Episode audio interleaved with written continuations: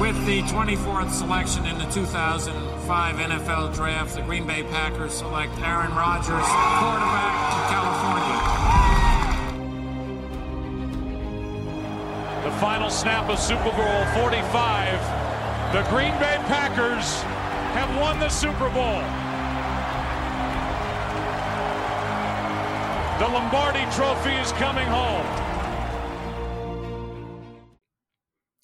Hallo und herzlich willkommen zum Packers Talk Germany Folge 144. Ähm, wir stehen kurz vor den Playoffs, beziehungsweise sind schon mitten in den Playoffs. Die Packers steigen diese Woche in die Playoffs ein mit dem Spiel gegen die 49ers und darüber wollen wir sprechen. Ähm, ich bin der Jo und mit mir dabei ist heute der Markus.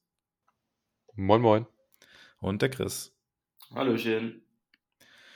Ähm, ja, vielleicht so allgemein ähm, zum Einstieg erstmal so, jetzt nicht Packers spezifisch die Frage, aber jetzt gerade bei der Wildcard-Round äh, kam ja schon wieder so ein bisschen die Diskussion auf, ähm, ähm weil die Spiele ja nicht wirklich interessant waren. Ich würde sagen, das einzig wirklich spannende Spiel so richtig war jetzt tatsächlich dann 49ers gegen, gegen Dallas äh, und vielleicht noch so ein bisschen Bengals gegen Raiders, aber die anderen Spiele waren ja doch von der Spannung her über, eher überschaubar. Ähm, wie sinnvoll findet ihr jetzt im zweiten Jahr, sind wir ja jetzt, wo das der Fall ist, äh, diesem zusätzlichen siebten Seed in den Playoffs? Ähm, vielleicht, Markus, fang du mal an. Hm, ich glaube, man hat da so ein kleines bisschen eine verzerrte Wahrnehmung, weil wenn da andere Teams, die den gleichen Record haben, in, die, in den Spielen drin sind, dann sehen die Spiele ganz anders aus und wir führen die Diskussion erst gar nicht. Dementsprechend ist jetzt natürlich glücklich gelaufen für die Teams, die jetzt zumindest mit in die Playoffs reingerutscht sind. Aber ich denke, wenn du nach der Saison dann dir den Playoff-Platz verdient hast, dann willst du da auch reinkommen und ähm, dementsprechend denke ich nicht. Ja klar, es ist schade, es ist langweilig anzugucken, aber selbst die Patriots, von denen alle geglaubt haben, dass sie in den Playoffs relativ weit kommen, sind von den Bills ja komplett abgefrühstückt worden und die wären, egal mit welcher Regelung, wären die Patriots ja drin gewesen. Also du bist auch für sieben Playoff-Teams pro Conference? Ja, ich würde es so lassen. Also ich bin jetzt nicht der größte Fan davon, aber wenn man es jetzt einmal hat, kann man es auch lassen. Sehr diplomatisch. Ähm, ja, also zu dem Punkt, den, den du halt gerade genannt hast, glaube ich auch, dass halt die Saison auch unglücklich verlaufen ist, was die siebten Seeds dann im Endeffekt angeht. Ähm, ja, beziehungsweise Quatsch, die Raiders waren ja sogar fünfter Seed. Aber in meinen Augen sind halt auch mit den äh, Eagles und den Raiders schlechtere Teams in die Playoffs gekommen, als andere Teams in derselben Conference nicht reingekommen sind. Ähm, Chargers oder für, in der NFC fand ich auch die Vikings zum Beispiel zumindest upside-technisch besser als die Eagles. Und ähm, das hat natürlich mit reingespielt. Und grundsätzlich schließe ich mich auch an, dass ich das Format mit sieben Playoff-Teams tatsächlich auch besser finde, auch wenn die Wildcard Rounds jetzt natürlich ein eine super negative Werbung quasi da für, die, für das Format war. Aber der Effekt, den der siebte, äh, der siebte Playoff-Spot eben auf die Regular Season hat, ist das, was, was es für mich halt lohnenswert macht. Die Regular Season ist seit sieben Playoff-Teams reinkommen viel spannender in meinen Augen, weil vorher mit sechs Seeds, auch wenn es nur einer weniger war, war es immer so, dass nach zwei Dritteln, drei Vierteln der Saison quasi die Hälfte der Teams vielleicht ein bisschen weniger als die Hälfte, um nichts mehr gespielt hat. Und ich fand so war die Regular Season viel interessanter. Es waren selbst in den letzten Wochen immer nur zwei bis drei Spiele, wo wirklich überhaupt keine Playoff-Relevanz drin war, wo zwei Teams gespielt haben, die schon eliminiert waren. Und das hatte man halt in diesen sechs Playoff-Seeds viel mehr in meinen Augen. Und dann nehme ich eben auch die potenziell etwas langweiligeren und ich denke, das wird sich auch relativieren in Zukunft Playoff-Spiele dafür, dass ich dann in der Regular Season einfach konstant und auch viel länger mehr spannende Spiele habe. Ja, das hängt ja auch so direkt damit zusammen, ne? weil ähm, von diesem siebten Seed würde man ja auch nur wieder wegkommen, wenn man jetzt auch die Regular Season wieder kürzer machen würde. Und das ist ja, glaube ich, was die NFL ist jetzt einmal auf diese 17 Spiele gegangen. Und wenn man das jetzt auf äh, 16 Spiele wieder runterkürzen würde pro Teams, dann ähm, ähm, ja, wirkt das ja dem so ein bisschen entgegen auch. Also es hängt ja quasi direkt damit zusammen. Ich glaube auch nicht, dass man davon weggeht. Und das Wochenende war zwar jetzt so ein bisschen enttäuschend. Irgendwie hat man sich so auf sechs Playoff-Spiele gefreut und dann war das alles so nach einer Halbzeit gefühlt entschieden. Aber ähm, ja, die Sample Size ist ja da immer noch relativ klein. Da muss man mal gucken, wie sich das die nächsten Jahre weiterentwickelt. Ja. Aber ich glaube auch nicht, dass die NFL davon nochmal weggeht. Also, dass es weniger Seeds werden oder in der Regular Season weniger Spiele werden, glaube ich eher nicht. Das ist ja eher eher würde ich darauf wetten, dass wir irgendwann äh, ja ein 18. Spiel pro Team dann noch sehen, als dass man von der Regel wieder wegkommt. Aber das ist ein anderes Thema. Ähm, ja, dann nochmal so jetzt ähm, allgemein gefragt, ohne dass wir jetzt schon zu sehr ins Detail gehen. Ähm, an Christian als erstes mal die Frage, ähm, ja, wer wäre denn dein Wunschgegner gewesen oder bist du mit den 49ers jetzt grundsätzlich zufrieden oder wie hast du die, die Spiele quasi verfolgt? Hast du den 49ers dann tatsächlich die Daumen gedrückt gegen Dallas oder? Nee, ja. Nee, das nicht. Also mein Wunschgegner wären äh, relativ äh, logisch, denke ich, die Eagles gewesen, aber da war die Chance, glaube ich, von Anfang an gering. Ähm, und von den, von den besseren Teams, dann ab Seed 6 einfach, ab den 49ers hätte ich, glaube ich, am liebsten die Cowboys gehabt. Und die Bugs und danach hätte ich die Niners am, also die, die Bugs hätte ich am wenigsten gerne gehabt und dann die 49ers, also quasi das zweitschlimmste Szenario in meinen Augen. Ähm, wobei die Bugs ja jetzt sowieso nicht ging in der Division Round. Ähm, ja, ist, ist für mich nicht perfekt gelaufen, aber ich denke, die Packers gehen da, gehen da trotzdem als Favorit an. Wir gucken ja gleich noch drauf.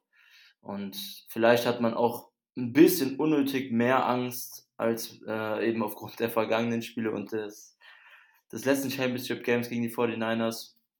Ja, vielleicht mache ich mir ein bisschen zu viel Angst, aber vom Matchup her ist das für die Packers einfach traditionell die letzten Jahre seit LaFleur, da ist einfach ein ziemlich kompliziertes Matchup. Genau, kommen wir gleich noch drauf zu sprechen. Markus, wie, wie hast du die Wildcard-Round so verfolgt? Was wäre dein ja. Gegner gewesen? Schließt du dich Chris an?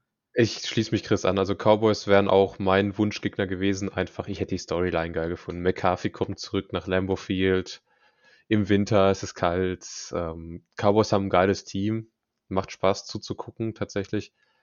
Ähm, wenn ich mir tatsächlich einen aussuchen hätte, wären es wahrscheinlich die Cardinals geworden. Also Eagles habe ich werde ich äh, komplett als unrealistisch abgestuft, weil ich hätte mir nie vorstellen können, dass die das in den Playoffs gegen Brady auch nur ansatzweise reißen. Dann wären halt die Cardinals so mein zweitliebster Gegner gewesen, weil ich denke, da hätten wir das beste Matchup gehabt.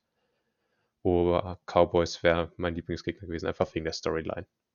Was wäre deiner gewesen? Ja, Cowboys wäre cool gewesen. Ähm, wobei Cowboys ja tatsächlich auch erst im äh, Championship Game möglich gewesen wäre. Die waren ja dritter Seed. Und äh, die Bucks und die Cowboys wären ja sowieso erst frühestens im Championship-Game gewesen und das hätte ich halt auch gern genommen, dann den ja. äh, McCarthy, den Dicken nochmal im Lambo 4 zu sehen und ihn dann, dann nach Hause zu schicken mit den Cowboys. Also die Cowboys sind eh so ein Team, was ich ein bisschen unsympathisch finde. Das, das hätte ganz gut gepasst, ja. Aber ja, nee, an sich auch. Der, klar, der schwächste Gegner wären die Eagles gewesen, aber das war ja leider auch früh absehbar, dass sie gegen die Bucks keine Chance haben und dann hätte ich wahrscheinlich auch am liebsten die, die Cardinals dann genommen jetzt in der Divisional Round, ja. Und die 49ers, ich sehe es ähnlich, sind nicht das optimale Matchup, aber ähm, Chris hat es auch schon gesagt, ich glaube, wir gehen da trotzdem als, als Favorit in, in, in das Spiel am Samstag. Ja, dann ähm, leiten wir mal so ein bisschen über zum Spiel jetzt. Ähm, es gab ja jetzt in den ja, letzten Tagen noch ein paar gute Nachrichten aus Packers Sicht, was das äh, Roster angeht. Ähm, wir bekommen ja einige Verletzte zurück. Ähm, fangen wir mal mit der O-Line an. Ähm, David Bakhtiari hat ja schon im Spiel gegen die äh, Lions sein Debüt gegeben. Ähm, hat da ja noch relativ wenig Snaps gespielt. Ich glaube, es waren knapp über 20 am Ende. Ähm, wie habt ihr äh, sein Debüt gegen die Lions gesehen? Markus, vielleicht zuerst. Ich fand es ganz in Ordnung. Also klar, dass er noch nicht auf dem Niveau ist, ähm, wo er auf seinem Höhepunkt war, ist vollkommen in Ordnung, ist vollkommen klar nach so einer langen Pause.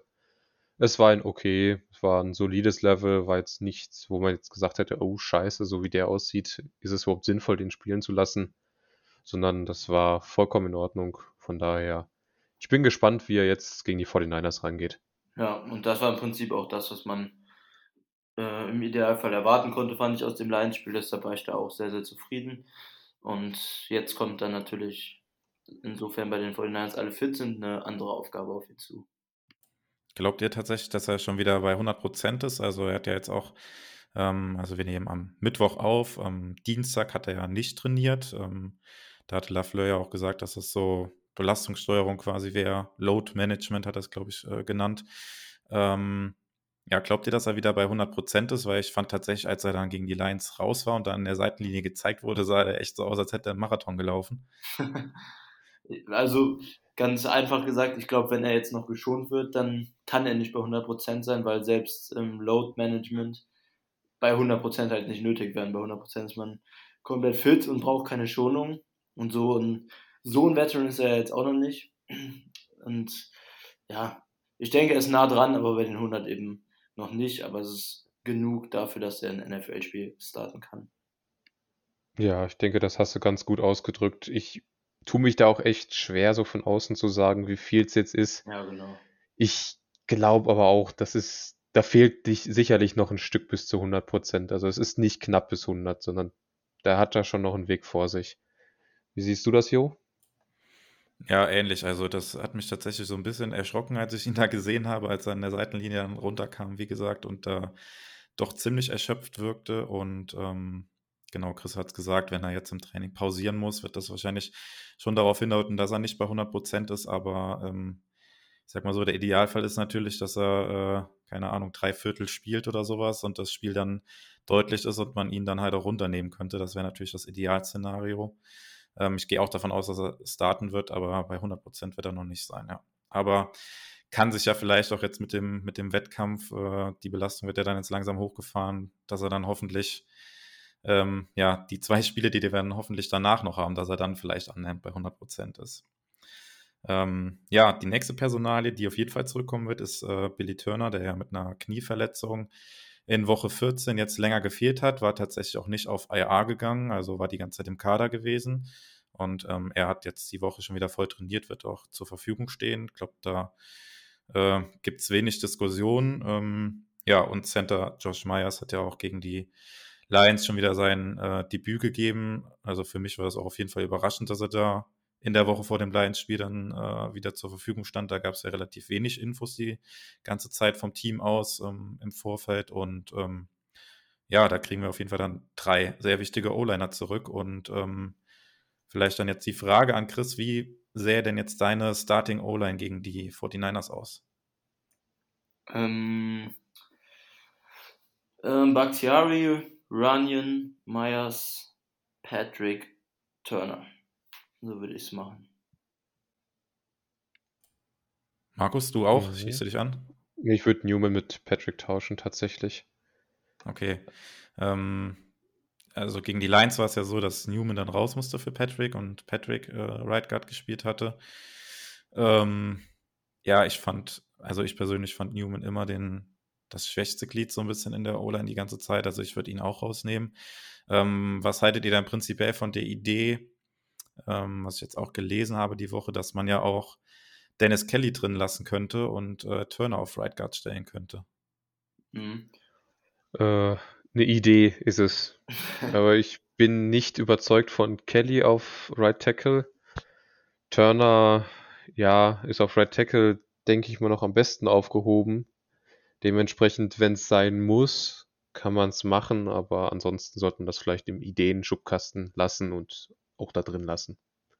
Ja, also ich fand Kelly hat es jetzt zumindest in den Spielen, die er hatte, ziemlich gut gemacht, überraschenderweise. Also zumindest in, in Anbetracht der Erwartungen. Ähm, und Turner finde ich tatsächlich auf Guard und Tackle immer sehr, sehr schwankend, deshalb auf beiden ungefähr gleich gut.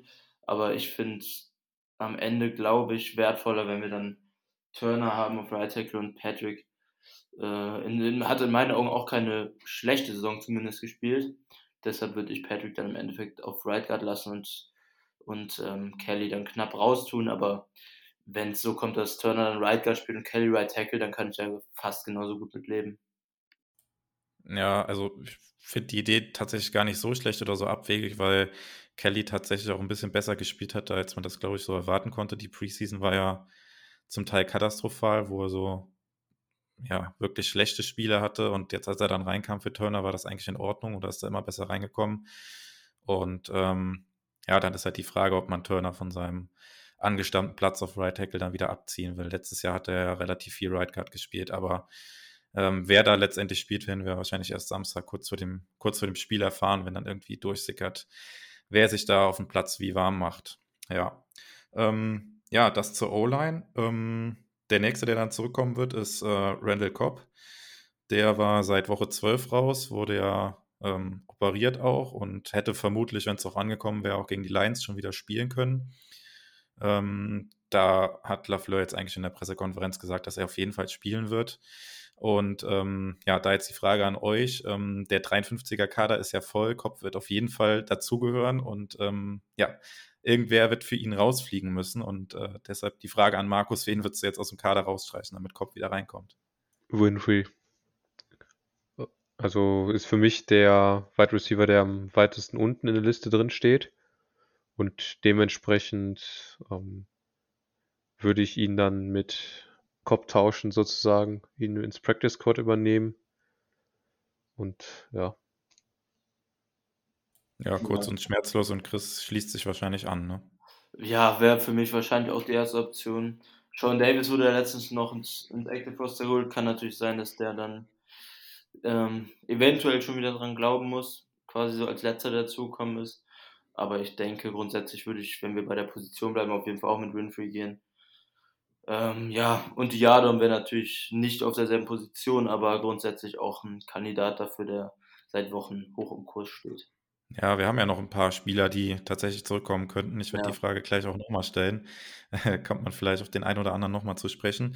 Ähm, ja, Randall Cobb hatte ja auch zum Teil die äh, Returns übernommen. Würdet ihr ihn da jetzt auch wieder sehen, wenn er jetzt zurückkommt bei den äh, Kickoff-Returns oder bei den Punt-Returns? Würdet ihr ihn da aufstellen?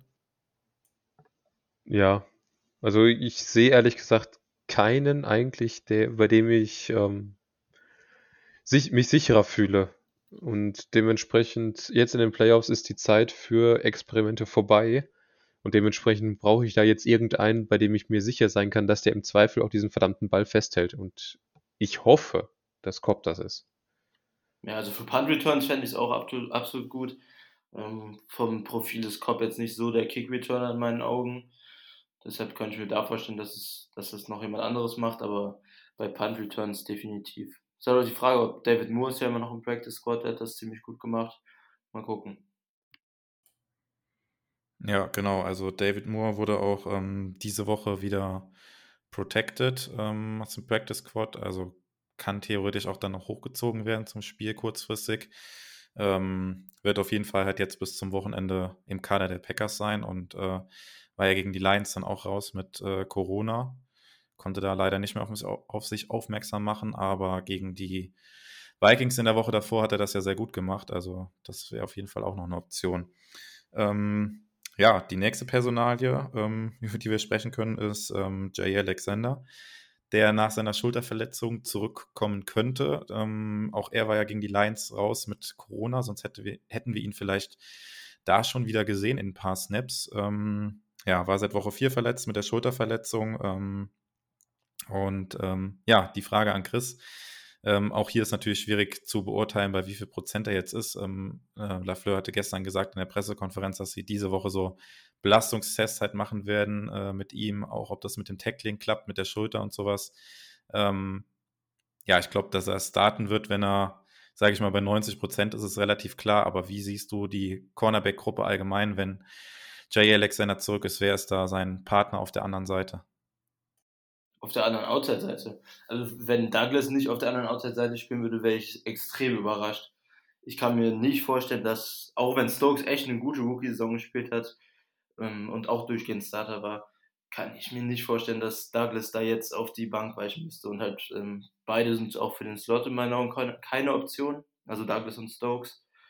Und äh, ich wie gesagt, ich gehe schwer davon aus, dass es dann Douglas und Jair Outside sind. Wenn Jair Outside spielt, ist ja auch immer noch die Diskussion, ob er eventuell sogar im Slot spielen könnte und dann Douglas und Stokes Outside bleiben, ähm, was zumindest spannend wäre.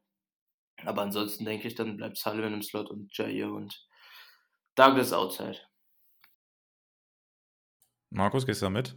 Mm, zum Teil. Also grundsätzlich, wenn die drei auf dem Feld sind, würde ich es tatsächlich auch so machen, dass äh, Jair im Slot ist und Douglas und Stokes outside. Einfach weil also Stokes und Douglas beide meiner Meinung nach relativ gut gespielt haben.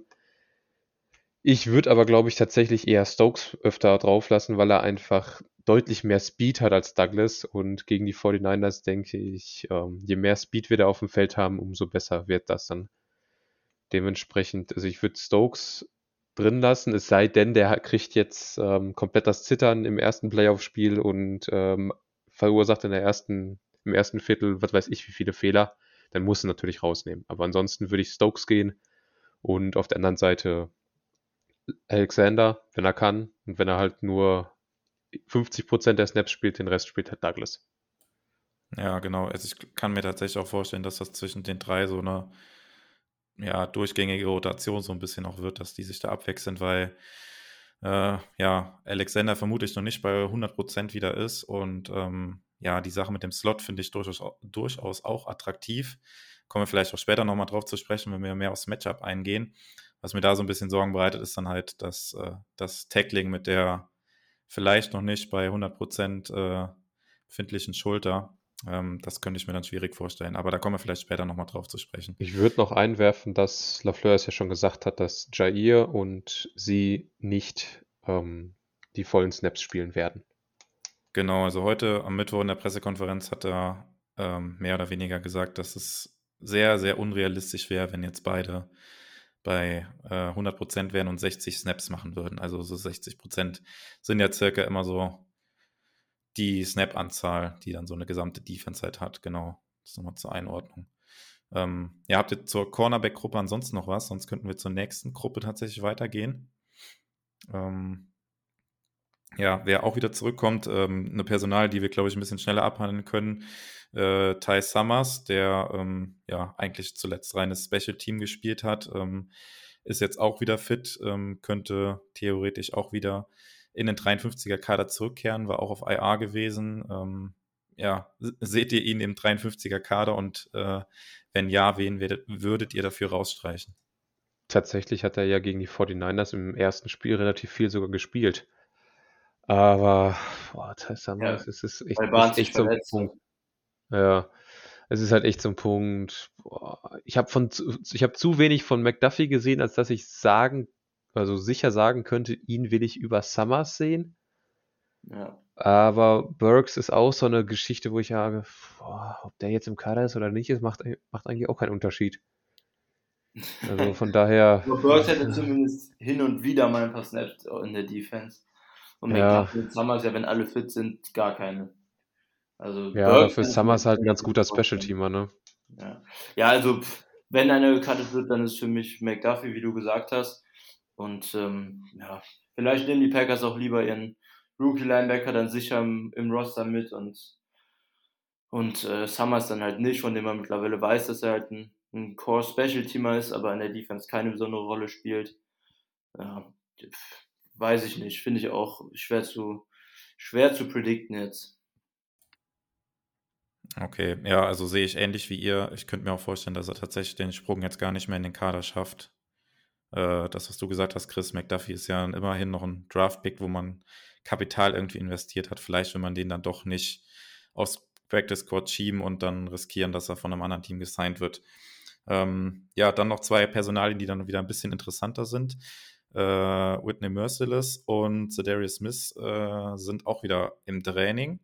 Und zumindest bei Merciless, der scheint auch annähernd wieder bei 100% zu sein, was ähm, ich glaube, letzte Woche kam ja die News, dass er da plötzlich wieder auf dem äh, Feld stand. Er hatte sich in Woche 10 verletzt, äh, den Bizeps gerissen und normalerweise ist das irgendwie Season Ending. Ähm, und deshalb waren alle mega überrascht, dass er da wieder auf dem Feld stand. Äh, ein sehr guter Rotationsspieler natürlich, der dann ja Edge Rusher Nummer 4 wäre wahrscheinlich bei uns. Ähm, ja, bei Zedarius Smith haben wir eben auch schon kurz angedeutet, gilt dasselbe wie bei J. Alexander, wird wahrscheinlich auch noch nicht bei 100% sein. Beide sind noch auf IR und ähm, ja, da müssten wir jetzt auch noch zwei Plätze im Kader freimachen. Wen würdet ihr da jetzt noch rausstreichen, damit die beiden wieder einen Platz im Kader finden? Also ich weiß nicht, wie ihr beide das seht, aber ich glaube, es wird einen von Yadum und Sean Davis erwischen. Einen von den beiden, denke ich mal. Und der andere Platz wird dann halt ähm, einer aus der Gruppe Burks, McDuffie, Galeai. Wobei ich mir da, ja, ich glaube eher, ja, schwierig. Also Galeai ist, glaube ich, tatsächlich mein Tipp, dass der geht. Weil Garvin besser gegen den, Ran gegen den Lauf ist. Ja, und Garvin hat ja auch ursprünglich das 53er-Roster gemacht und Galeai nicht. Ähm, ich fände es schade, weil ich fand ihn in der Preseason schon sehr gut unten in den Snaps, die er dann jetzt hatte. aber vermutlich wird es ihn treffen. Und äh, ja, ich hatte ja eben schon gesagt, Sean Davis und Yadom wären für mich auch ganz oben auf der Kartliste für die Spieler, die zurückkommen. Ähm, kann ich mir bei beiden sehr, sehr gut vorstellen. Und ansonsten, wenn dann, ich habe jetzt tatsächlich auch nicht mitgezählt, ob wir jetzt genug schon genug Namen genannt hatten, für die, die zurückkommen könnten, aber die beiden wären es und dann wird es wahrscheinlich, wie gesagt, Galliei treffen, denke ich auch. Genau, also theoretisch haben wir vier Spieler, die zurückkommen könnten. Vielleicht mal kurz zusammengefasst: Summers, Cobb, Merciless und ähm, Zedarius Smith. Jay Alexander ist schon ähm, auf dem Active Roster gewesen, für den muss kein Platz gemacht werden. Und äh, ich glaube, die Namen, die wir genannt haben, vielleicht nochmal als äh, zusammenfassend: äh, Warren Winfrey als äh, Wide Receiver, Isaac Yadam oder Sean Davis äh, aus der Secondary, die rausfliegen könnten. Und dann, ja, wahrscheinlich Jonathan Garvin oder Tipa Galeai, einer von denen. Aber von denen wird es wahrscheinlich irgendwen treffen, die sich dann wahrscheinlich nächste Woche beziehungsweise diese Woche vor dem Spiel dann auf dem Practice Squad wiederfinden werden. Ja, ähm, ja dann ähm, kommen wir so langsam zum, zum Matchup gegen die 49ers. Ähm, vielleicht nochmal kurzer Blick zurück. Ähm, Frage an Chris. Ähm, wir haben ja eben schon kurz drüber gesprochen. Die 49ers haben sich dann äh, mehr oder weniger in einem sehr spannenden Spiel am Ende dann noch gegen, gegen Dallas durchgesetzt. Ähm, wie hast du das Spiel gesehen? Waren die 49ers für dich der verdiente Sieger? Äh, ja, die 49ers waren für mich der verdiente Sieger. Auch wenn die 49ers und gerade Garoppolo dann im letzten Quarter quasi alles dafür getan haben und hat, ähm, die, die Cowboys zurück ins Spiel zu holen und noch eine Chance zu geben.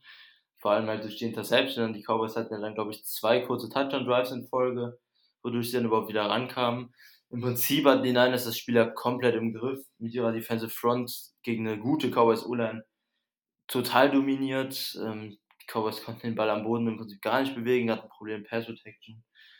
Und ähm, ja, offensiv waren die 49ers in der zweiten Halbzeit sicher nicht mehr gut.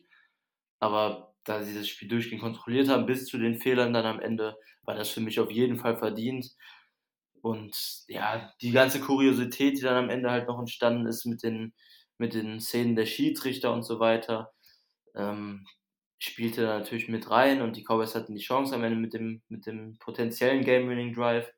Aber wären die Cowboys weitergekommen, wäre ich schon mit einem, mit einem, ja, sozusagen unzufriedenen Gefühl aus dem Spiel gegangen, weil die 49ers waren für mich schon deutlich der verdiente Sieger hier in dem Spiel eigentlich.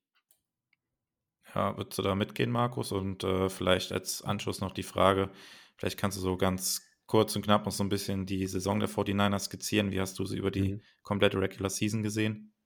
Ja, im Prinzip äh, hat das Spiel so ein bisschen die Saison wiedergespiegelt, nur vielleicht in ein bisschen umgekehrter Reihenfolge, weil das Spiel an sich fand ich äh, relativ unterhaltsam, weil war ein geiles Playoff-Spiel. Äh, Micah Parsons hat mal für meine Begriffe gezeigt, warum er mindestens äh, Defensive Rookie of the Year ist, wenn nicht sogar Defensive Player of the Year. Was der Junge abreißt, ist meiner Meinung nach unglaublich. Ansonsten, ja, vor den Niners, ähm, in die Saison sind sie mit zwei Siegen gestartet, dann ziemlich abgefallen. Und dann haben sie sich so ein bisschen wieder rangekämpft nach oben. Also zwischendurch hat man ja eigentlich schon gedacht, oh, die Saison, das wird gar nichts bei denen. Und dann haben sie sich mit einer kleinen Siegesserie wieder in, aufs, äh, auf die grüne Seite des Records gearbeitet. Und dann haben sie sich immer so weiter fortgesetzt, haben die Bengals geschlagen in Overtime, dann noch äh, Pflichtsieg mitgenommen gegen die Falcons, gegen Houstons und dann halt zum Schluss äh, sich gegen die Rams reingekämpft in die Playoffs. Insofern, ja, sie haben es letztendlich verdient, in die Playoffs zu kommen und dann das Spiel gegen die Cowboys hat auch gezeigt, warum sie es verdient haben. Ja, absolut. Also äh, so ein bisschen, du hast es gerade gesagt, so ein bisschen gestrauchelt, so äh, im ersten Saisondrittel bis ins zweite Saisondrittel rein und dann haben sie aber durchaus auch eine beeindruckende Serie hingelegt. Also die die letzten zehn Spiele sind sie 8-2 gegangen. Also durchaus, ähm, ja, was heißt überraschend, aber ähm, ja, dann auch sich verdient den, den Playoff-Spot am Ende noch gesichert, auch wenn es natürlich knapp war mit dem, mit dem Sieg in der Overtime gegen die Rams im letzten Spiel. Ähm, wo übrigens ja die Serie von Sean McVay gebrochen ist, der zuvor, glaube ich, äh, über 40 Spielen, wo er zur Halbzeit geführt hat, nicht verloren hat. Ja. Ähm, äh, ganz witzig, dass das dann tatsächlich äh, in so einem Spiel, wo die 49ers dann auch gewinnen mussten, tatsächlich dann äh, die Serie ein Ende gefunden hat. Ähm, Ja, es ist ja nicht das, ähm, das erste Spiel auch gegen die 49ers die Saison. Ähm, vielleicht nochmal das kurz in Erinnerung zu rufen, das ist schon, schon sehr lange hergeführt. Ähm, Ende September haben die Packers ja bei den 49ers gespielt. Äh, in Woche 3 war das gewesen, da mit 30-28 gewonnen. Und ähm, ja, jetzt kommt es halt zum zweiten Aufeinandertreffen gegen die 49ers. Diesmal halt im, im Lambo Field. Ähm, vielleicht, ähm, bevor wir jetzt in die, in die Matchups äh, tatsächlich einsteigen, vielleicht noch kurz die Frage, wie sehr seht ihr es als äh, oder wie groß schätzt ihr den Heimvorteil ein, jetzt äh, im Lambo Field spielen zu können und nicht in Kalifornien bei, die, bei den 49ers, Markus? Also alleine schon der Vorteil ist, liegt darin, dass wir nicht an die Westküste reisen müssen. Also das hat uns ja die Vergangenheit gelehrt, dass die Packers das nicht ganz so gut wegstecken. Und jetzt äh, im Lambo Field äh, Playoffs im Winter ist immer eine Herausforderung für alle Warmwetterteams und dann auch natürlich für die 49ers. Und dementsprechend, die sind es nicht gewohnt, in der, in der Kälte zu spielen. Die, äh, es wird wohl sehr kalt werden in dem Spiel, dem Spiel obwohl es der wärmste Tag der Woche ist, wie Jo gerade berichtet hat. Ähm, dementsprechend wird da wohl sehr viel auch, ähm, denk, oder ich hoffe mal, schief laufen bezüglich des Passspiels oder bei Übergaben und so weiter, weil einfach die Hände einfrieren und so weiter. Da denke ich schon, der Heimvorteil wird sehr zu spüren sein. Auch dann mit den Fans im Rücken. Ja, genau. Wir hatten es im, im Vorgespräch, vielleicht kurz als Ergänzung, im Vorgespräch schon drüber gesprochen, dass äh, ähm, aktueller Wetterbericht so minus 12 Grad und gefühlte Temperatur geht dann in Richtung minus 20 Grad sogar. Also schön noch Wind dazu. Also schön eises Kälte und ähm, ja, du hast es gesagt, die 49ers sind das jetzt nicht unbedingt gewohnt. Ich glaube, so in Kalifornien sind es um die Jahreszeit können es durchaus immer noch äh, um die 20 Grad halt sein und die haben halt auch nicht die Möglichkeit, irgendwie draußen zu trainieren oder sich an die Kälte zu gewöhnen. Die reisen dann vielleicht zwei Tage vor dem Spiel an und können sich dann ein bisschen ak akklimatisieren, aber ansonsten, ähm, ja, die Packers können jetzt seit, ja, im Prinzip den ganzen Winter schon draußen trainieren und sich an die Kälte gewöhnen. Äh, wie würdest du das einschätzen, den Heimvorteil, Chris? Vielleicht auch so ein bisschen Hinblick auf die äh, Verletzungen, die Jimmy Garoppolo mit sich äh, rumschleppt, jetzt schon ein bisschen länger. Mhm. Ja, diese Daumenverletzung. Ähm, Finde ich sehr, sehr schwierig zu sagen. Also die Wurfbewegung und die, die Muskeln sind natürlich in der Kälte grundsätzlich ähm, ja, schwerer warm zu halten und warm zu machen natürlich auch. Ähm, ob das auf den Daumen jetzt große Auswirkungen hat, weiß ich ehrlich gesagt nicht, weil, weil ähm, das halt kein großer Muskel ist, wie, zum, wie, wie im Oberschenkel zum Beispiel, der dann eben ähm, oft mehr unter dieser Kälte leidet, habe ich zumindest den Eindruck. Ähm, ja, schwer auch zu sagen, wo er jetzt steht mit seinem Daumen. Ähm, zumindest in was Wurfstärke und Wurfbewegung angeht, habe ich jetzt in der Wildcard Round auch nichts irgendwie gesehen, was darauf hindert, dass er dann noch weit zurück sein könnte. Und ja, ich hoffe natürlich, das hat ein bisschen ähm, Einfluss auch auf, auf die Verletzung. Also nicht dass, nicht, dass er sich nochmal verletzt oder schwerer verletzt, aber einfach, dass er dadurch eventuell schlechter spielt. Würde den Packers natürlich zugutekommen. Aber aus medizinischer Sicht, wie viel Einfluss die Kälte jetzt dann auf so eine Daumenverletzung hat, kann ich im Prinzip gar nicht sagen. Und zum Heimvorteil ähm, sage ich nur, dass ich extrem glücklich bin, dass die Packers jetzt nicht ihr Playoff-Spiel in Kalifornien haben, ähm, weil ich glaube, dann wäre wär die Woche sehr, sehr panisch bei mir jetzt verlaufen im Hinblick auf das Spiel, weil jedes Spiel, was wir da haben, die Saison ist natürlich gut geendet, muss man sagen, was wir bei den Niners hatten, aber ähm, grundsätzlich die letzten Saisons hat sich so eine gewisse ähm, Panik und Skepsis bei mir aufgebaut, was die Spiele im Süden und vor allem in Kalifornien angeht. Deshalb bin ich sehr, sehr dankbar, dass das jetzt im Lambeau Field ist. Ja, geht mir ähnlich und ähm, vielleicht um die Sache mit dem Heimvorteil so ein bisschen abzuschließen oder da einen kleinen Deckel drauf zu machen, so ein Fun-Fact noch äh, am Rande, vielleicht habt ihr es auf Social Media oder sowas schon gesehen. Es gab da jetzt äh, einen ganz lustigen Fun-Fact, dass äh, Jimmy Garoppolo noch nie einen Pass geworfen hat bei Temperaturen äh, umgerechnet kälter als 4 Grad Celsius und jetzt sind halt, wie gesagt, minus 12 gemeldet. Ähm, also er hat da schlicht gar keine Erfahrung mit und ähm, ja, wie das das Spiel beeinflussen wird, werden wir dann sehen.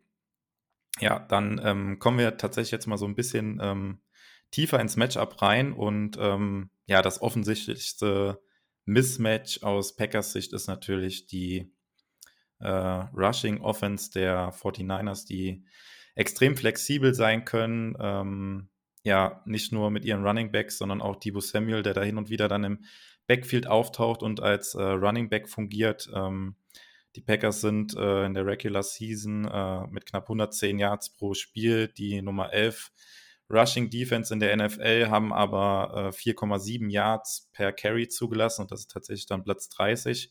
Also da gibt es ähm, ja durchaus auch Parallelen zu den letzten Saisons und ähm, gerade gegen die 49ers werden da natürlich Erinnerungen geweckt an das äh, Championship Game vor zwei Jahren, ähm, als Garoppolo tatsächlich den Ball weniger als fünfmal geworfen hat. Ich glaube, es waren drei oder vier Passversuche am Ende nur.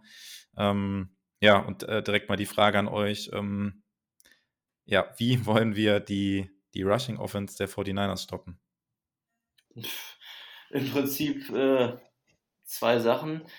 Zum einen Box Count, also gegen die 49ers bietet sich natürlich grundsätzlich an, die Box voller zu stellen. Gerade auch, weil die 49ers im normalen Passspiel zumindest, was, was nicht über Design läuft und auch vor allem vertikal nicht so gefährlich sind. Ähm, keine sehr starken Outside Receiver haben, auch wenn Ayuk jetzt ein sehr, sehr gutes Spiel gemacht hat ähm, in der Wildcard Round. Ähm, grundsätzlich würde ich da unseren Cornerbacks in dem Spiel mehr anvertrauen und viel mehr Fokus auf die Box legen. Liegt natürlich nicht in Barrys Natur, muss man fairerweise dazu sagen. Das heißt, er müsste von, seinem, von seiner Base sozusagen schon ein gutes Stück weggehen. Ähm, und die zweite Sache, die halt gegen die 49 immer im Vordergrund steht, ist Aufmerksamkeit und Disziplin. Weil wenn die, wir die Edges in dem Spiel undiszipliniert verteidigen, wie es schon hin und wieder die Saison auch vorgekommen ist, und ähm, gerade unsere Cornerbacks auch nicht willig sind zu tackeln und ihre Blocks engagiert anzunehmen, dann wird das in der Run Defense natürlich ein sehr, sehr langer Tag.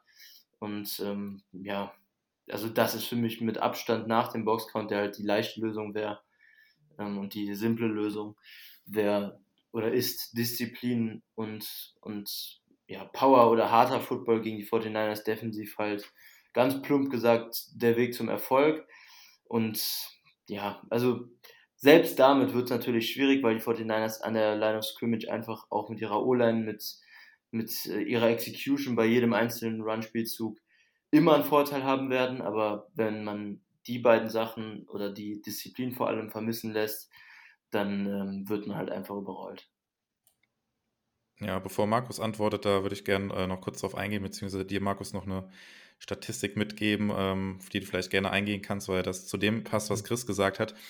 Ähm, die Packers spielen tatsächlich gegen den, gegen den Run im Durchschnitt nur ähm, mit 6,3 Defendern in der Box gegen den Run. Und ähm, das sind die leichtesten Boxes in der NFL überhaupt. Und ähm, im Gegenzug dazu sehen die 49ers selbst, also wenn sie selbst den Ball laufen, im Durchschnitt äh, 7,1 Defender gegen sich in der Box, gegen den Run. Und das ist der vierthöchste Wert. ähm, jetzt ist natürlich die Frage, ähm, ja, wie passt das zusammen? Also ähm, die Frage an dich, Markus, muss sich Barry dann jetzt entsprechend anpassen und halt auch von seinem ja, Grundverständnis Defense so ein bisschen weggehen und die Box voller machen? Ja, ich schätze mal, wenn 18 Teams, die gegen sie spielen, ähm, das machen, werden die nicht ganz Unrecht haben. Meiner Meinung nach. Also die werden ja nicht alle komplett doof sein. Dementsprechend, ja, wird er machen müssen. Ähm, das Problem, was ich sehe, mir fehlt so ein bisschen die Speed und was Chris genau angesprochen hat, diese ähm, Disziplin, diese Lücken zu spielen, diese Gaps zu spielen. Und gerade bei unseren Edges, also bei Gary kommt es regelmäßig vor, bei Preston ein bisschen weniger regelmäßig, aber auch, dass sie immer wieder ihre Outside-Contain ähm, verlieren. Das heißt, sie machen nicht nach außen hin den Lauf zu, sondern sie versuchen nach innen zu kommen und den Quarterback unter Druck zu setzen. Und das ist natürlich dann gegen die 49ers das, worauf sie warten, weil dann können sie außen vorbeikommen mit angetäuschten Übergaben und so weiter. Und das Problem, was ich zusätzlich noch sehe, ist, mir fehlt so ein bisschen die Speed auf dem zweiten Level. Also Barnes ist, macht klar, spielt eine tolle Saison, aber ist auch ein guter Runstopper, aber hat er, er hat nicht die Speed, wie jetzt zum Beispiel also im Parsons, im Dallas-Spiel hat man es gesehen, sobald Parsons auf dem Feld war, hat der da alles abrasiert, was von den 49ers irgendwie gekommen ist. Aber der ist halt einfach drei Level besser als alles, was wir aufbieten können. Campbell ist dann meine einzige Hoffnung, dass man irgendwie versucht, die Line möglichst vollzustellen, also wirklich mit fünf Mann, mit sechs Mann Fronts zu arbeiten, um Campbell entsprechend freizuhalten. Dass er dann halt einfach die Speed, die er am Anfang der Saison gezeigt hat, ausnutzen kann und diese Läufe irgendwie stoppen kann. Und das muss man dann halt dementsprechend über Verluste in der Secondary im Kauf nehmen. Und da kommen wir dann auch gleich zum nächsten Punkt. Wie verteidigt man dann einen George Kittle? Ja, und was ich noch ergänzen würde, ähm, gerade zu diesem Punkt Disziplin, den du ja auch nochmal gerade hervorgehoben hast, ähm, ist halt einfach, dass die 49ers grundsätzlich, und da komme ich auch wieder auf Second Level zurück, was du gerade angesprochen hast, seit Shannon da ist mit die höchste und in einzelnen Jahren auch die höchste Motion Rate und also Pre-Snap Motion Rate in der ganzen NFL hat, haben und hatten. Ähm, und das für die Linebacker natürlich extrem ja, stresst und ähm, eine extreme Disziplin, ja, Eye-Disziplin wird das ja immer auf Englisch genannt, ähm, haben müssen und dieses ganze Eye-Candy, womit die Niners ja immer offensiv spielen, seit Shannon da ist, ist halt einfach für, eine, für ein Second Level, für einen Linebacker-Core und auch für die D-Line in einzelnen Plays unfassbar anstrengend und ja, ich kann es nur nochmal sagen, Disziplin ist hier gegen die Niners einfach wie immer der Schlüssel zum Erfolg unter Shanahan. Ähm, wie würdet ihr generell, um nochmal so ein bisschen auf das äh, Run-Game von den 49ers einzugehen, also die Problematik würde ich sie mal nennen mit äh, Debo Samuel als äh, Running Back, also vielleicht um das dem ein bisschen Hintergrund noch zu geben. Ähm, ja, wenn die äh, Packers Defense oder wenn Joe Barry quasi entscheiden muss, welche, ähm, welches Personal er sozusagen aufs Feld schickt, dann weiß er natürlich noch nicht, ob Debo Samuel jetzt als Wide Receiver aufgestellt ist oder als Running Back. Und ähm, ja, er kann da ja beides spielen. Die 49ers haben das ja so ein bisschen für sich entdeckt, ihn da im Backfield aufzustellen. Und er macht da als Running Back eine richtig gute Figur ähm, und kann da sehr gefährlich sein. Ähm, ja, wie kann man dem irgendwie begegnen? Also, ähm, oder ist man dem mehr oder weniger ausgeliefert und muss dann halt gucken, ähm, auf dem Feld quasi adjusten und reagieren, wenn dann Samuel tatsächlich im, im Backfield als Running Back auftaucht? Hm, ich denke, man wird viel mit ähm, Over- und Underfronts arbeiten müssen und dann Campbell auf die andere Seite stellt von diesem Ungleichgewicht, was man da erzeugen könnte. Das, denke ich, wäre eine Möglichkeit und dann halt einfach hoffen, dass man mit einem von beiden den Lauf abdecken kann. Ansonsten äh, stell einen Manndecker auf Divo Samuel, was weiß ich, Amos oder so und äh, lass den einfach mitlaufen. Das wäre so meine einzige Möglichkeit, die mir jetzt einfallen würde. Und vom Personal kann man im Prinzip nicht wirklich was machen, weil du kannst ja nicht dann ähm, heavieres Person Personal quasi auf den Platz schicken und dann zum Beispiel, wenn die 49ers in 11 Personal mit drei Wide Receivers rauskommen, einfach in der Base Defense kommen mit zwei Cornerbacks und ähm, am Ende steht Samuel dann auf Wide Receiver und du hast dann einen der Wide Receiver gegen einen Safety in Coverage ähm, ist natürlich vom Personal her für einen Defense Coordinator unfassbar undankbar. Aber genau deshalb spielen die 49ers ja auch Thibaut in genau dieser Rolle. Und ähm, genau deshalb ist die Rolle, die er dieses Jahr dann auch hat, als Receiver und als Running Back auch so erfolgreich gewesen. Ähm, Weil es halt kein einfaches Mittel gibt, um das so zu stoppen. Und ähm, ja, also das Problem ist ja auch, dass Debo als, als Runner auch selbst, auch außerhalb des ähm, der Design Plays und des Schemes extrem gut ist. Ähm, auch nach, nach mehreren Advanced Stats, die es so gibt, ähm, und runtergerechnet nach, nach Durchschnitt, ähm, hätte Samuel tatsächlich mit demselben Workload, den Jonathan Taylor hatte, ähm, sogar bessere Total Stats als Taylor gehabt.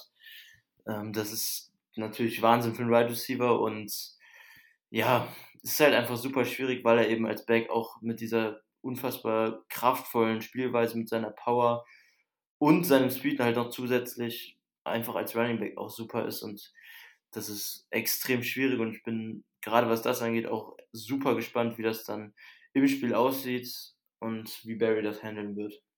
Ja, auf eine Sache, die ich so ein bisschen hinaus sollte, vielleicht frage ich das jetzt nochmal gezielt. Für mich gibt es halt von den ähm, ja, vier Cornerbacks der Packers so zwei, die sich eher dafür eignen würden, halt, weil ich sie im Tackling halt stärker sehe, die dann ja. tatsächlich auch öfters auf dem Feld stehen könnten. Das sind halt für mich Douglas und tatsächlich, ähm, jetzt werden die Zuhörer wahrscheinlich auch den Kopf, äh, die Hände über den Kopf zusammenschlagen, äh, ein Kevin King, ja. den ich tatsächlich im Tackling ähm, da eher sehe als zum Beispiel in Stokes oder in Alexander. Gerade Alexander, wir haben es ja eben schon mal angedeutet mit der Schulter. Ähm, würdet ihr das ähnlich sehen, dass möglicherweise dann äh, ja, Douglas ja sowieso, aber vielleicht auch ein Kevin King da äh, mehr Snaps sehen könnte, weil er halt einfach ein guter Tackler dann auch sein kann, auch in der Box dann, wenn Samuel ähm, im Backfield dann aufgestellt wird. Mhm. Ja, also ich, ich kann es mir vorstellen. Spannend ist ja auch, dass King die letzten Wochen öfter mal so diese ähm, Third Down, also zumindest bei Dritter und Lang, ähm, Man Coverage gegen Titans auch gespielt hat. Das würde sich dann eventuell gegen Fortnite auch bei Early Downs anbieten, wobei ich das ähm, gegen Kittel dann zumindest 1 gegen 1 nicht so häufig sehen will. Und ähm, grundsätzlich deinen Punkt vertrete ich auch komplett. Also Jair wäre für mich normalerweise ohne die Verletzung ganz klar drauf, weil er trotz seiner ähm, geringen Größe und seines Gewichts auch ein extrem guter Tackler ist, vor allem auch aggressiver Tackler. Ähm, aber mit der Verletzung, wie du sagst, natürlich schwierig. Ja, und dann bin, ich, ich sehe den Gedankengang auch, aber ich kann mir einfach nicht vorstellen, dass die Packers das ähm, Handicap, was King im Vergleich zu Stokes dann Coverage mitbringt, in Kauf nehmen, wenn die 49ers dann, ähm, dann einfach Adjustments treffen, wenn Garoppolo dann den Play Call ändert, wenn er quasi sieht, dass die Packers da quasi King eingewechselt haben. Ähm, ja, ich weiß nicht, ob das Risiko und Coverage dann dann wert ist dafür, dass King eventuell bei einem Run, der dann auch erstmal auf seine Seite gehen muss, ähm, besserer Tackler und ein physischerer Spieler als, als Stokes ist. Ich weiß es nicht. Ja, aber ich denke, das Risiko wird man eingehen müssen, einfach aus dem Grund, die Jo gerade aufgezählt hat. King ist ein guter Tackler. Er hat jetzt nicht unbedingt die größte Masse, aber er hat von den Cornerbacks noch mit die größere Masse. Er hat Speed, auch wenn er nicht wirklich wendig ist. Deswegen sehe ich wie du, also das Matchup Kittel gegen King, es ist wahrscheinlich das beste Matchup, was wir haben. Und es ist kein, bei weitem kein gutes Matchup. Ähm, aber ja, man wird es zumindest mal versuchen müssen mit King. Und dann mal schauen, wie es weiterläuft. Aber ich sehe da auch relativ schwarz aus den Gründen, die äh, Chris gerade gesagt hat. Einfach King gegen jeglichen Wide Receiver der 49ers hat er so große Mismatch-Probleme, dass einfach, sobald sie dann ähm, rausgehen aus der Laufformation und einen Pass gegen King spielen, ähm, wird das richtig, richtig bitter für uns. Ja, also das ähm, Einfachste ist natürlich immer noch, ähm, wenn die 49ers den Ball nicht laufen. Äh, und nicht, weil sie den Ball nicht laufen wollen, sondern weil sie einfach den Ball nicht laufen können, weil die Packers beispielsweise dann ähm, irgendwann ja hoffentlich deutlich in Führung sein sollten. Ähm, dann kommen wir nämlich vielleicht noch so ein bisschen zum Passspiel, wenn die 49ers dann gezwungen werden oder wenn Jimmy G gezwungen wird, halt Quarterback zu spielen. Das äh, hört und liest man ja immer wieder, wenn die Packers das schaffen sollten. Dann haben sie das Matchup, also 49ers Offense, Packers Defense, äh, so ein bisschen auf ihre Seite gezogen, würde ich sagen. Ähm, würdet ihr das ähm, unterschreiben oder wie seht ihr dann prinzipiell das, ähm, das Matchup im Passspiel? Ja, also das ist natürlich ähm, gegen die 49ers immer der Plan, den man haben sollte. Jimmy G Quarterback spielen lassen.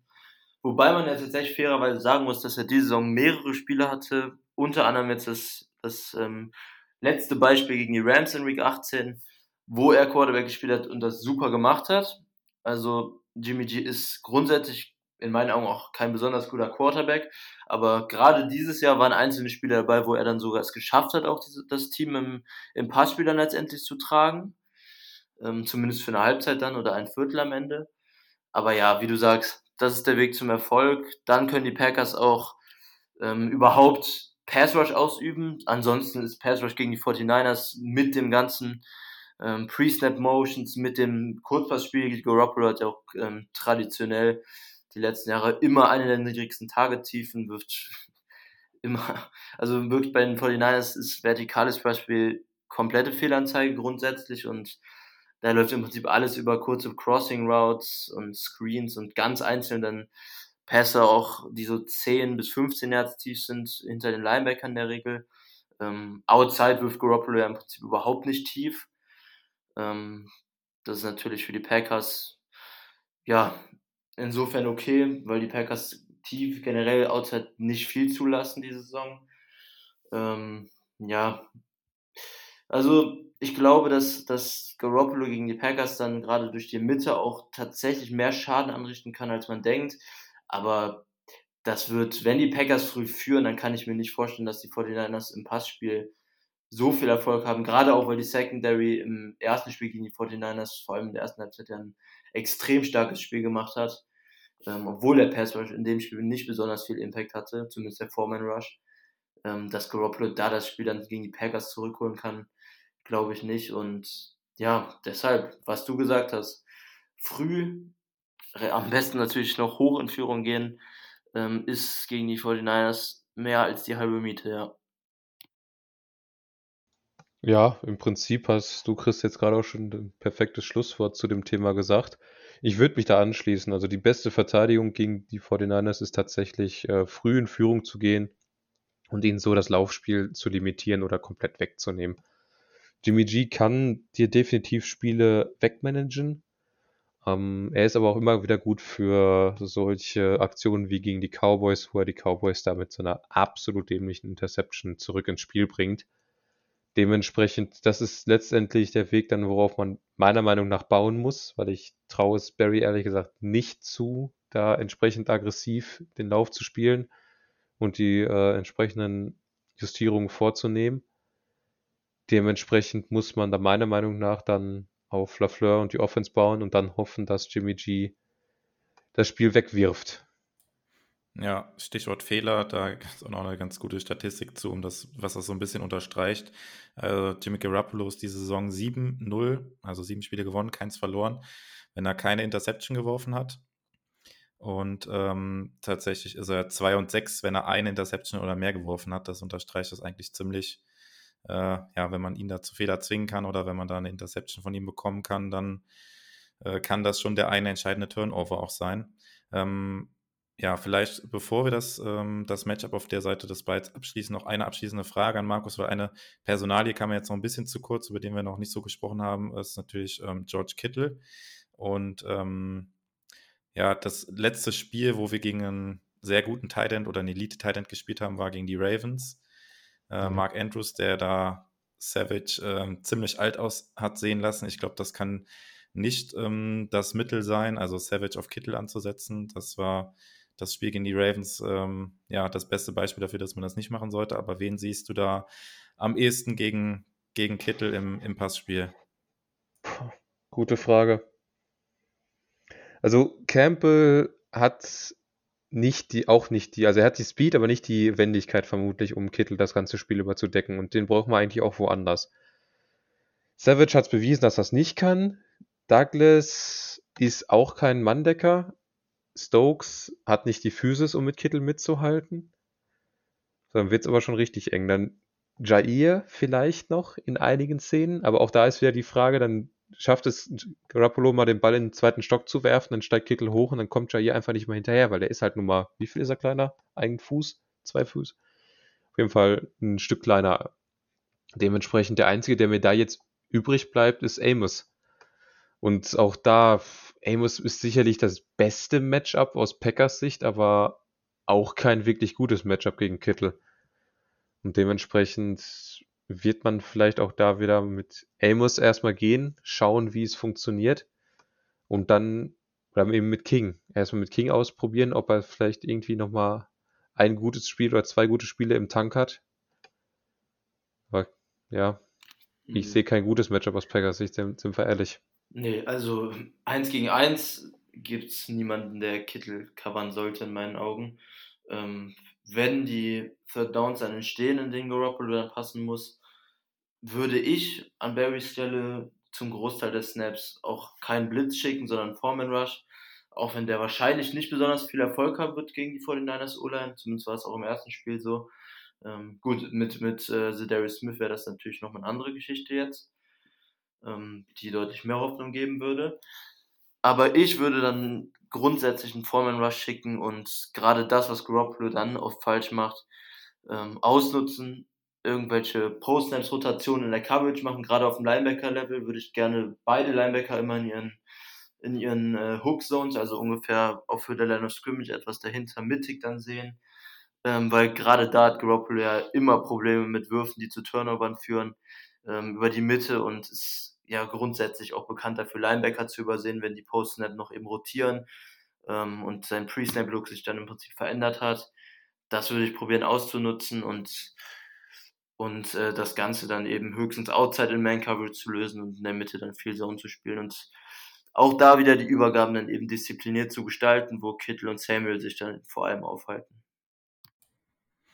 Ja, okay, dann würde ich sagen, können wir das, das Matchup auf der Seite des Balls so langsam zumachen. Vielleicht noch äh, von mir noch ein abschließender Satz, was ich denke, was auch halt sehr wichtig sein wird. Die 49ers sind extrem gut darin, ähm, Yards after Catch zu sammeln. Auch gerade Kittel und Samuel sind eigentlich die beiden, die das äh, hauptsächlich tragen bei den 49ers. Und da kommt es natürlich auch ganz besonders darauf an, dass man halt, ähm, ja, wenn man den Pass nicht verhindern kann, dann zumindest halt das Tackle schnell setzt und da nicht noch Tackle gebrochen werden und noch 10, 20 Yards, äh, was auch immer, ähm, nach dem Catch noch an Yards gesammelt werden. Das ist, glaube ich, auch noch ganz wichtig. Da spielt natürlich dann auch die Kälte wieder ein Faktor. Äh, es macht es natürlich nicht angenehmer, wenn es so kalt ist, da ähm, zu tackeln. Äh, andererseits ist es natürlich auch nicht so einfach, den Ball zu fangen, wenn es kalt ist. Von daher gleicht das ein bisschen aus, aber da, darauf wird es auf jeden Fall auch ankommen. Ja, ähm, dann schauen wir mal auf die andere Seite des Balls. Ähm, die Packers Offense gegen die 49ers Defense. Ähm, und da gibt es eine ähm, Statistik, mit der ich gerne anfangen würde, die ähm, ja so ein bisschen aufzeigt, ähm, wo auf jeden Fall die Stärken der 49ers liegen, beziehungsweise die Schwächen. Also nach Expected Points Added sind die 49ers das beste Team gegen den Run. Allerdings nur das äh, 24. beste oder schlechteste gegen den, gegen den Run, äh, gegen den Pass. Ähm, ja, das ist eigentlich ziemlich deutlich, dass die Secondary auf jeden Fall ähm, der Schwachpunkt ist. Ähm, Vielleicht als erstes zur, zur Stärke der 49ers. Ähm, für die Packers Offense ist es ja immer sehr wichtig, auch dass der Ball bewegt werden kann. Ich finde, Matt LaFleur hat das dieses Jahr auch besser gemacht als im letzten Jahr oder in seinem ersten Jahr. Also er hat auch konstant versucht, den Ball zu laufen, auch wenn das Laufspiel offensichtlich in den ersten Snaps vielleicht nicht so gut funktioniert hat und war auch gewillt, den Ball gegen starke Fronts zu laufen. Ich glaube, das ist auch hier in dem Matchup wichtig und werden wir auch am Anfang des Spiels sehen. Ähm, möglicherweise wird es auch von Erfolg gekrönt sein dann äh, schon, weil wir halt die ähm, O-Line ja ein bisschen stärker haben sollten als jetzt die, ja, die Regular Season, die meiste Zeit der Regular Season. Ähm, vielleicht als Eingangsfrage dann äh, in die Richtung äh, an Markus mal zuerst. Ähm, wie siehst du das? Die O-Line ist ja jetzt dann äh, neu zusammengewürfelt, sage ich mal, oder größtenteils neu zusammengewürfelt. Ähm, ähm, das Wichtigste bei so einer O-Line ist ja immer auch gegen eine gute Front da gut zu kommunizieren. Die 49ers, die dann auch öfters mit Stunts arbeiten, siehst du da irgendwie ein Problem auf die Packers zukommen, ähm, dass die 49ers uns da an der Line of Scrimmage mit ihrem Pass Rush gefährlich werden könnten? Oder siehst du jetzt die Packers O-Line mit den Rückkehrern da stark genug, um dagegen zu halten? Ich sehe sie ehrlich gesagt stark genug.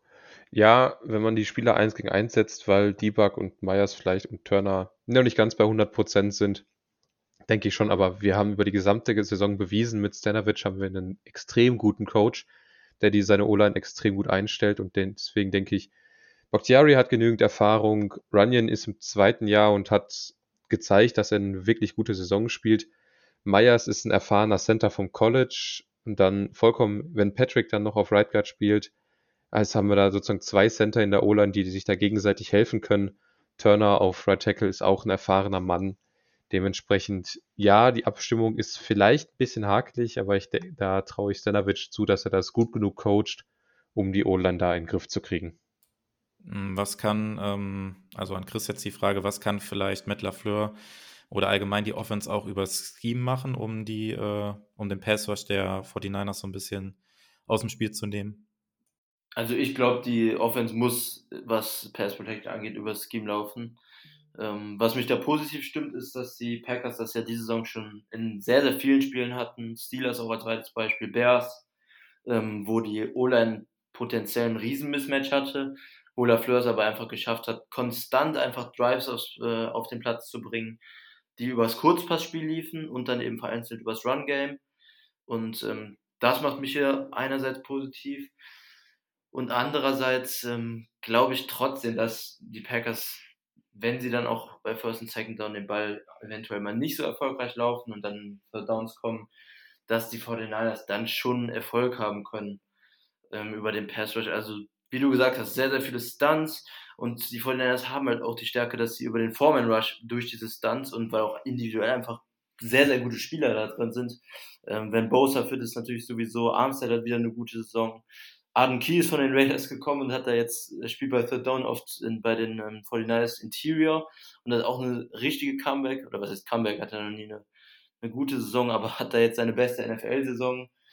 Ähm, da sind echt mehrere Spieler, die ja extrem gefährlich sein können und individuell gerade bei uns, ja, je nachdem wie fett Bakhtiari ist, aber dann sagen wir mal auf allen Positionen, außer auf Left Tackle auch schon ein Mismatch sein können, ähm, glaube ich, dass die Packers sehr, sehr schleunigst dazu sehen sollten, nicht zu oft in dritten und lang zu kommen, ähm, weil das dann, gerade wenn die Niners wieder aus dem Foreman Rush viel Pressure kreieren können, ja, natürlich problematisch wird. Und da kann man dann schematisch auch nicht wirklich Antworten drauf finden, außer man spielt schnelle Wide Receiver Screens, aber die sind dann eben auch gegen Foreman Rush weniger effektiv.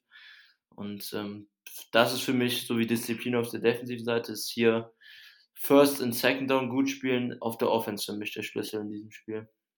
Damit eben keine langen Third Downs konstant zustande kommen, zumindest.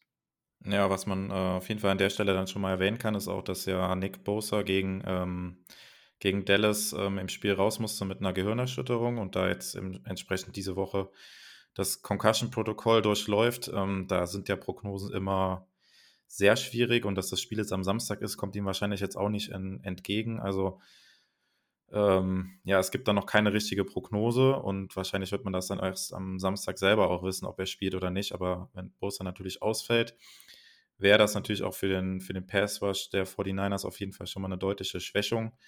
Ähm, was man auch noch sagen kann, wenn in Woche 3 im Matchup gegen die 49ers ähm, hat Bosa gespielt. Äh, wer bei den Packers aber nicht gespielt hat, waren äh, Jenkins und Bakhtiari natürlich, der noch gar nicht gespielt hat. Da hatten wir äh, George Nishman auf äh, Left Tackle, der gegen Bosa ein okayes Spiel gemacht hat, würde ich mal sagen. Aber da sollten wir jetzt auch auf jeden Fall besser aufgestellt sein. Und die 49ers hatten allgemein in dem Spiel in Woche 3 auch noch einen Kindler und die Ford auch noch ähm, dabei, die mittlerweile äh, die Saison verletzt beendet haben. Also da sind sie auch ein bisschen schlechter aufgestellt. Und auch in Woche 3 konnte man schon sehen, dass die 49ers zwar da schon sehr aggressiv sind an der Line of Scrimmage gegen unsere O-Line, aber ja, Matt LaFleur das eigentlich auch, äh, wie Chris es gerade angedeutet hat, übers Scheme auch gut geregelt hat und jetzt sind wir personell da auch nochmal besser aufgestellt. Äh, von daher sehe ich das eigentlich dem Matchup eigentlich ganz positiv entgegen. Ähm, ja, ähm, dann kommt es natürlich auch so ein bisschen auf die, auf die Secondary der äh, 49ers an. Ich habe es ja eben schon mal angedeutet, da nur Platz 24 nach EPA gegen den Pass, äh, die 49ers und äh, Devonta Adams hatte da äh, im im Woche 3 Spiel. Auch ein richtig gutes Spiel mit 18 Targets, 132 äh, Yards und einem, einem Touchdown. Ähm, haben die 49ers überhaupt die Möglichkeit oder die Ressourcen, irgendwie Adams aus dem Spiel zu nehmen? Nicht wirklich, nein. Also, wenn man sich mal anschaut, wen die da so auf Cornerback rumlaufen haben, Josh Norman ist weit weg davon, der Corner zu sein, der er mal war. Embry Thomas ist ein Rookie, den ich relativ gerne mag, der aber halt auch noch ein Rookie ist. Und dann Mosley auf der anderen Seite ist, ja, ist okay für einen Cornerback. Aber es sind alles Corner, die ähm, dich pressen wollen an der Line of Scrimmage, wollen die gegen dich gewinnen. Und gegen Devante Adams, das hat man inzwischen gemerkt, gewinnt man nicht an der Line of Scrimmage. Dementsprechend, und danach hat keiner der Cornerbacks äh, eine Chance, mit ihm mitzuhalten. Dementsprechend dürfte er da wieder relativ viele gute Matchups finden. Und dann muss es halt wirklich wieder über ihn gehen mit 15, 18, 20 Targets, wie viel es halt sein müssen. Ja, und im ersten Spiel war es ja tatsächlich ähm, auch noch ein komplett anderes Cornerback-Duo, zumindest outside. Ähm, da haben ja noch Norman und, ähm, und Lenoir, glaube ich, der andere Rookie-Corner outside gespielt. Jetzt mittlerweile sind ja Mosley und Ambry Thomas outside Cornerback Starter, Kevin Williams wie immer noch im Slot, die letzten Jahre auch schon. Und ja, alle drei sind natürlich für Adams individuell klare Mismatches. Ähm, Gerade Thomas als Rookie könnte da, auch wenn er, äh, fand ich bisher zumindest ganz solide gespielt hat, natürlich anfällig sein. Und Adams hatte die letzten Spiele gegen die 49ers eigentlich immer gute Spiele. Ähm, ich glaube auch, dass das jetzt wieder der Fall sein wird. Wo die 49ers natürlich gut in Coverage sind, ist ähm, diese Saison auch wieder so durch die, über die Mitte mit Warner einen der, wenn nicht den besten Coverage-Linebacker in der NFL. Ähm, in der Nickel-Defense spielt dann meistens noch Aziz Al-Shair daneben auf Linebacker. Der ist natürlich nicht so stark wie Warner, aber macht das auch solide. Und das Safety-Duo aus Ward und Tat ist natürlich auch gut, was Jahre jetzt schon zusammenspielt. Ähm, da klappt auch was die Kommunikation halt einfach in der Regel einwandfrei.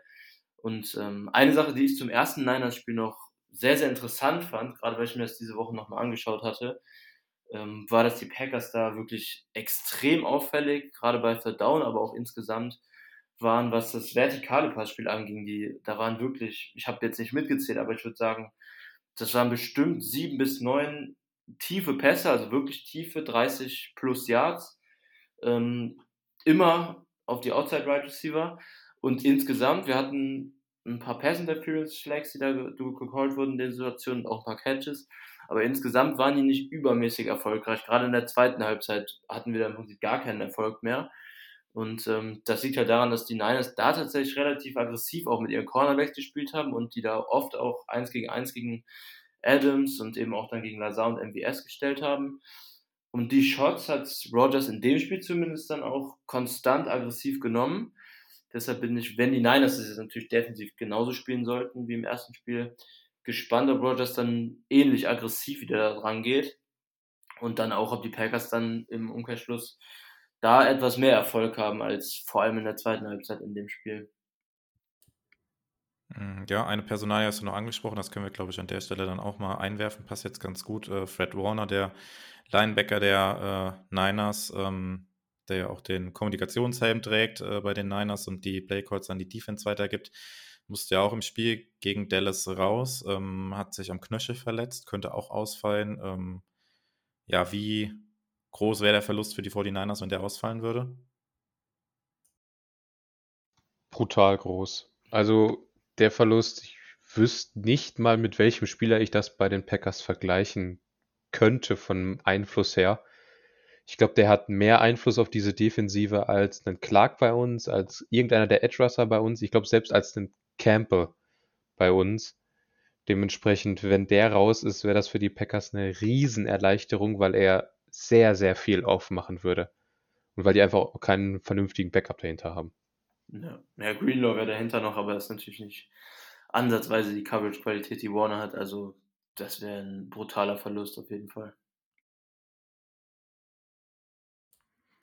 Ähm, ja, zu der Seite des Balls, ähm, ja, vielleicht nochmal kurz, um aufs, aufs Run-Game zu sprechen, äh, zu kommen, so ein bisschen. Ähm, ähm, wie seht ihr das? Natürlich, wenn jetzt Bosa und Warner ausfallen würden, wäre das natürlich auch fürs Run-Game natürlich eine extreme, extreme Schwächung der 49ers.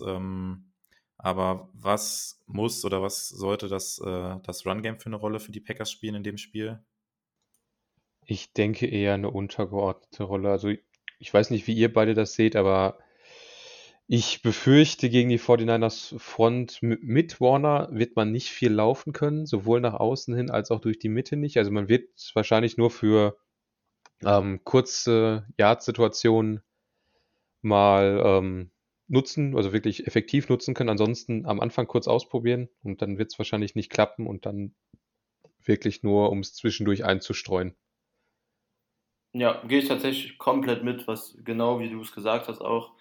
Ähm, ich rechne nicht mit viel Erfolg. Die Packers hatten jetzt auch keine übermäßig gute Run-Saison. Es war okay, fand ich, durchgehend. Ähm, ja, und jetzt gegen die 49ers, die es dann zusätzlich zu der individuellen Qualität, was die Spieler angeht, auch noch relativ aggressiv in der Box spielen, ähm, rechne ich da nicht mit viel Erfolg. Ähm, aber Lafleur wird nie ganz weggehen vom, vom Laufspiel, was auch okay ist. Aber ich denke auch, dass das hier übers Passspiel gewonnen und dann eben auch die Drives konstant übers Passspiel im Endeffekt bewegt werden müssen. Okay, ich glaube, dann können wir auf der Seite des Balls auch dann so langsam den Deckel drauf machen oder ich mache jetzt insgesamt auf das Matchup so ein bisschen den Deckel drauf. Äh, noch ein kurzes Wort zu den Special Teams, was ich ganz witzig fand. Scheinen wir jetzt mit den 49ers tatsächlich ein Team äh, als Gegner zu haben, was uns da äh, in Sachen Special Teams die Stirn bieten kann. Ähm, die 49ers sind mit ihrem Special Team auf Platz äh, 29. Ähm, ja, wir sind da bekanntlich äh, noch weiter unten. Und ähm, ja, Kyle Shanahan hat ähm, diese Woche gesagt oder im Spiel vor den, äh, im Spiel, ähm, vor dem Spiel gegen die Cowboys, ähm, hat er gesagt, sein äh, Nummer 1 Ziel ist es, über die Special Teams nicht zu verlieren. Also, ähm, ja, da scheinen wir uns quasi die Hand reichen zu können mit den 49ers.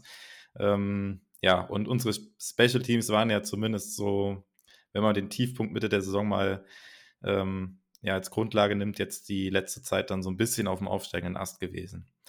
Ähm, genau, um da den Deckel drauf zu machen. Markus hat, Markus hat schon gesagt, er wird sich zu den Special Teams nicht äußern. Ich weiß nicht, Chris, willst du noch was dazu sagen? mm, nee, ich glaube, du hast es gut zusammengefasst. Vielleicht haben wir mal Glück und haben nicht die schlechtere Special Team, Teams Unit in dem Spiel, aber ich hoffe tatsächlich, egal wie es ausgeht, dass kein Spiel das hier am Ende über Special Teams verlieren muss, weil ich hasse das einfach.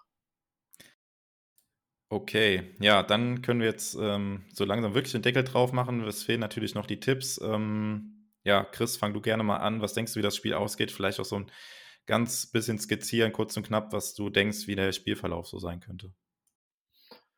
Ähm, ja, es ist natürlich super schwer.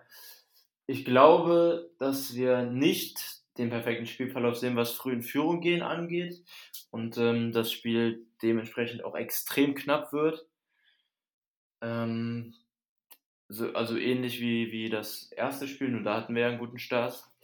Ähm, am Ende, glaube ich, werden die Packers das ganz knapp, eventuell auch wieder mit einem Walk-off-Field-Goal gewinnen. Und ähm, zwar dieses Mal mit ein bisschen weniger Punkten als im ersten Spiel mit 27, 24. Ja, ich glaube, die Packers werden Anfang des Spiels wieder ein bisschen Probleme haben, wie es oft die Saison war. Dann, ähm, ja, vielleicht 10, 7 bis 10-0, wenn es ganz schlecht auf 14-0 in Rückstand geraten. Und dann eben mehr und mehr einfach das Passspiel aufziehen und auch dadurch ein bisschen mehr dominieren. Ähm, ich habe ein bisschen die Angst, dass wir am Anfang zu run-heavy sind, dass dann nicht so gut klappt. Ähm, das spielt auch damit rein. Und ich glaube, dann werden wir das Spiel am Ende dann noch knapp gewinnen. Aber ja, ich habe tatsächlich auch ein bisschen Angst vor einem schwächeren Start, den ich nicht ganz unwahrscheinlich erachte. Aber wenn es perfekt läuft, haben wir eben schon angesprochen. Dann gehen die Packers früh in Führung. Und dann kann ich mir auch vorstellen, dass es ein deutlicherer Sieg wird. Aber ich gehe mit dem 27, 24 für die Packers am Ende. So, Markus, dein Tipp ist jetzt gefragt und äh, du weißt, was zu tun ist, sage ich jetzt mal. Äh, vielleicht kurz zum Hintergrund. Markus hat im, im ersten Spiel ähm, oder in der Preview zum ersten Spiel gegen die 49ers auf ein 10-35 getippt für die 49ers und ähm, ja, ich weiß nicht, wie es euch geht. Ich bin bei sowas immer ein bisschen abergläubig, deswegen, Markus, do your job. 25 zu 15 für die 49ers. Okay, alles klar. Das nehmen wir auf jeden Fall als gutes Omen mit. Willst du irgendwie noch was zum Spielverlauf sagen? Ja, also, lässt, oder lässt also ich, ich, befürchte, also ich bef wenn die Packers es nicht schaffen, früh in Führung zu gehen, damit meine ich nicht mit einem Touchdown, sondern wirklich mit 10, 14, 15, 16, 17 Punkten, dass das Ding äh, von den 49ers runtergelaufen wird. Und dementsprechend, sobald die 49ers am Anfang den Ball bekommen, den ersten Touchdown erzielen, können sie ihr Spiel aufziehen und dann wird es richtig gefährlich für uns. Und ich befürchte fast, dass das passieren wird. Ähm, für euch noch da draußen, wo ihr das Spiel verfolgen könnt. Pro7 überträgt, nicht Pro7 Max. Alle vier Spiele bei, laufen bei Pro7. The Zone überträgt auch alle vier Spiele. Für diejenigen, die Adrian Franke-Fan sind, er kommentiert unser Spiel. Und dann natürlich noch beim Game Pass. Dort bekommen wir die Fox Crew mit Aaron Andrews, Troy Aikman und den dritten habe ich jetzt vergessen. Joe Buck. Joe Buck, genau. Ähm, ja, genau. Also dann sind wir fast am Ende. Mein Tipp fehlt noch. Also ich glaube, dass die, ähm, ja, die Kälte doch einen größeren Einfluss haben wird, als man das jetzt vielleicht am Anfang vermuten wird. Und ähm, glaube auch, dass wir relativ wenig Punkte sehen. Ich glaube, dass die Packers das am Ende aber doch deutlich gewinnen können mit einem 27 zu 17. Also 10 Punkte vorne sind am Ende. Und ähm, ja, ich glaube, dass gerade die Kälte ähm, doch deutlichen Einfluss dann auf das Spiel der 49ers halt haben wird, äh, am Boden sowie auch durch die Luft oder insbesondere halt durch die Luft und Garoppolo da mit der Kälte seine Probleme haben wird, auch mit seiner Verletzung am Finger. Das ist so ein bisschen meine Hoffnung. Ähm, ja, dann haben wir eigentlich alles gesagt. Ähm, vielleicht ein Hinweis noch in eigener Sache. Ähm, der Matze, also unser Vorstandsmitglied von den Packers Germany, der fliegt tatsächlich am Freitag nach Green Bay. Und ähm, ja, folgt uns da gerne mal auf Instagram und Facebook. Wir werden da ähm, ja relativ viel berichten. Also Matze schickt uns die Fotos dann rüber und wir werden das dann bei uns in der Story laden. Wenn ihr da ähm, ja ein paar Eindrücke vom Spiel selbst haben wollt oder im Vorfeld vom Spiel haben wollt, folgt uns da gerne auf Instagram und Facebook. Da gibt es äh, ja im Vorfeld des Spiels dann einiges zu sehen. Ähm, ansonsten noch ähm, sei noch erwähnt, dass es auch diese Woche wieder ein Enemy Territory geben wird mit den 49ers. Hört auch da gerne mal rein. Ähm, ja, und ansonsten ist, glaube ich, alles gesagt. Ähm, wer es noch nicht getan hat, die Packers haben ein richtig geiles Hype-Video veröffentlicht. Zieht euch das auf jeden Fall gerne mal rein. Wir haben das auch bei uns auf dem Twitter-Kanal geteilt. Ähm, ja, mit der Stimme von Aaron Rodgers, der ja auf die Playoffs so ein bisschen einheizt. Wer da keinen Bock auf das Spiel bekommt, ja, dem ist wahrscheinlich auch nicht mehr zu helfen. Und ähm, ja, mit Blick auf die Uhr, wir haben jetzt lang genug gequatscht, sind wir da nochmal raus. Ähm, ihr dürft dann auch gerne noch verabschieden und äh, ich wünsche euch viel Spaß beim Spiel und bin raus mit einem Go Pack Go. Go Pack Go. Go Pack Go.